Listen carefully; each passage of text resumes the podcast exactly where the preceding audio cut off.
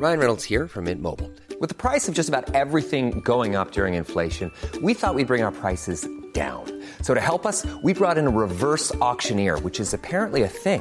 Mint Mobile unlimited premium wireless. Ready to get 30, 30, bit to get 30, bit to get 20, 20, 20, bit to get 20, 20, bit to get 15, 15, 15, 15 just 15 bucks a month. So, Give it a try at mintmobile.com slash switch. $45 upfront for three months plus taxes and fees. Promo for new customers for limited time. Unlimited more than 40 gigabytes per month. Slows. Full terms at mintmobile.com. Eu sou Mário Persona e essas são as respostas que eu dei aos que me perguntaram sobre a Bíblia. Você escreveu demonstrando preocupação com a degradação da sociedade, com o desmoronar dos costumes e a influência que isso tem nas gerações mais novas. Como criar nossos filhos num mundo onde sexo livre, aborto, homossexualismo são considerados normais? Onde os filmes, desenhos e brinquedos ficam cada vez mais sinistros, com dragões, vampiros e demônios? onde artistas e cantores adotam um estilo cada vez mais dark e satanista, influenciando as novas gerações? Como criar nossos filhos num mundo como esse? E o que pensar do avanço dos radicais islâmicos que crucificam, degolam e queimam cristãos? Como criar nossos filhos em um mundo assim? Ora, criando os nossos filhos do mesmo modo como faziam nossos irmãos do primeiro século, que viviam numa cultura greco-romana, hedonista, na qual o sexo livre, o aborto e o homossexualismo eram absolutamente normais. Os cristãos de então não se sentiam nem um pouco incomodados, pois sabiam que da janela de seus lares para fora existia uma coisa chamada mundo, que nada tinha de cristão, e nem tinha obrigação de fingir ser cristão, o mundo.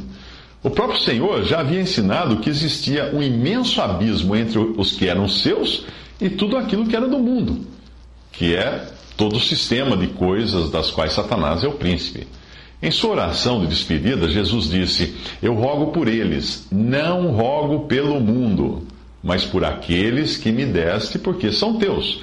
Dei-lhes a tua palavra e o mundo os odiou, porque não são do mundo, assim como eu não sou do mundo. Não peço que os tires do mundo, mas que os livres do mal. Não são do mundo, como eu do mundo não sou. Assim como tu me enviaste ao mundo, também eu os enviei ao mundo. E não rogo somente por estes, mas também por aqueles que, pela Sua palavra, hão de crer em mim. Ele está falando de nós hoje no século 21. Para que todos sejam um, como tu, ó Pai, o és em mim e eu em ti, que também eles sejam um em nós, para que o mundo creia que tu me enviaste.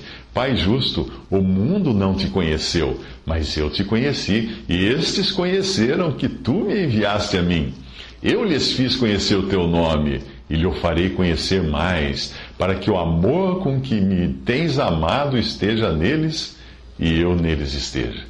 Essa passagem maravilhosa está em João 17, de versículos 9 a 26. A confusão na cabeça dos cristãos sinceros começou quando o cristianismo virou religião oficial nos tempos do imperador Constantino e os cristãos começaram a achar que o mundo lhes pertencia. Na época, o cristianismo foi adaptado ao mundo pagão e o mundo pagão foi adaptado ao cristianismo. E ao invés de os cristãos evangelizarem visando resgatar pessoas do mundo para Cristo, passaram a tentar dar ao mundo e aos seus habitantes uma aparência cristã, exigindo dos pagãos que vivessem como cristãos. Deu no que deu. E hoje nós estranhamos quando os pagãos ao nosso redor, mesmo aqueles batizados numa religião cristã, teimam em se livrar do jugo religioso que receberam de cristãos sinceros e ingênuos. Será que não sabiam que ninguém deita vinho novo em odres velhos? Doutra sorte, o vinho novo rompe os odres e torna-se e entorna-se o vinho e os odres estragam-se, como ensinou o Senhor em Marcos 2:22. Por incrível que possa parecer, o sentimento correto para o cristão hoje deve ser este: o mundo que se dane. Se você ficou surpreso com essa minha expressão, é porque não percebeu que ela é apenas outra maneira de dizer que o mundo jaz no maligno, no diabo, como, como o apóstolo fala em 1 João 5,19. Se você tem feito orações por um mundo melhor, saiba que está na contramão do que ensinou o Senhor, que disse: Não rogo pelo mundo. Em João 17, 9. Ore sim por aqueles que são de Cristo neste mundo, e para que os demais se convertam a Cristo. Mas não para que este mundo se transforme em um lugar tão maravilhoso que ninguém vai querer sair daqui para ir morar no céu.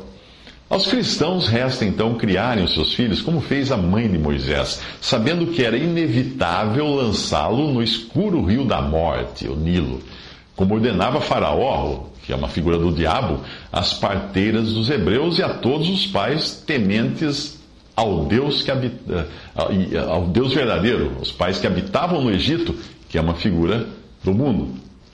Joquebede, mãe de Moisés, concebeu e deu à luz um filho, e vendo que ele era formoso, escondeu-o três meses.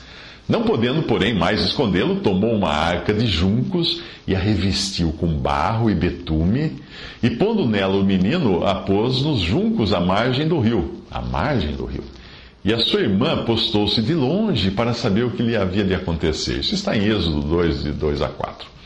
O resto da história você já sabe. A filha de Faraó encontrou o cesto, percebeu que o bebê era hebreu e, abordada então naquele momento pela sempre vigilante irmã de Moisés, uh, essa se dispôs, a irmã de Moisés se dispôs a buscar uma mulher hebreia para criar a criança para a princesa egípcia. E foi assim que Joquebede não apenas pôde criar o seu filho, como recebeu um salário para fazer isso. Repare, repare que Joquebede não deixou de lançar o seu filho no lugar da morte, como havia sido ordenado. O faraó tinha ordenado que os, as crianças fossem lançadas, os meninos fossem lançados no rio Nilo. Ela lançou o filho dela no rio Nilo, mas ela tomou alguns cuidados antes. Ela colocou-o cesto revestido de barro e betume, ou seja, impermeável à influência mortal das águas do rio. Colocou o cesto próximo à margem entre os juncos, evitando assim que a corrente o levasse para longe. Instruiu sua filha mais velha a permanecer vigilante. Assim deve ser uma mãe cristã, quando envia o seu filho para a escola deste mundo, para ser instruído em toda a ciência dos egípcios, como Moisés foi, isso fala em Atos 7, 22. Ela deve criar em seu filho uma camada protetora impermeável que venha a repelir as influências nefastas deste mundo. Isso não se consegue a não ser pelo ensino da palavra, pela oração e pela dependência do Senhor. Mas em virtude do volume de água suja que penetrou na cristandade hoje, é preciso também permanecer longe das religiões, mesmo as cristãs, que ensinam que nós devemos fazer deste mundo um lugar melhor para Cristo vir aqui reinar tomando partido na política, na sociedade, nas leis e até nas guerras. Eu escrevi isso quando eu estava nos Estados Unidos, onde uh, estava de passagem e onde eu via muitos cristãos sinceros, preocupados com a deterioração dos costumes, principalmente por aquele país ser poderoso e influente. Como barrar essa degradação dos costumes para resgatar a imagem de uma nação supostamente cristã, como os americanos consideram a América? Não há como, porque essa imagem era tão genuína quanto um cenário de Hollywood. E todo cenário um dia desmorona, desbota, cai, pega fogo.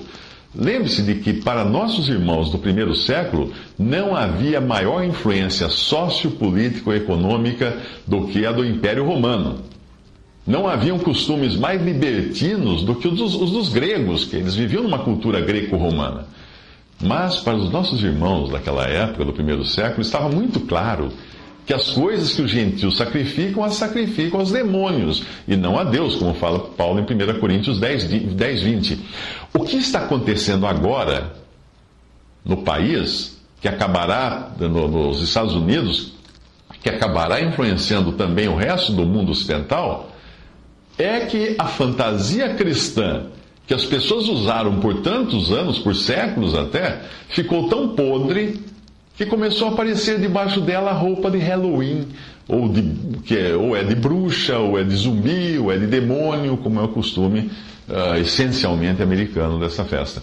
Mas nada de extraordinário, porque aquela roupa sempre esteve ali debaixo da fantasia de cristãos.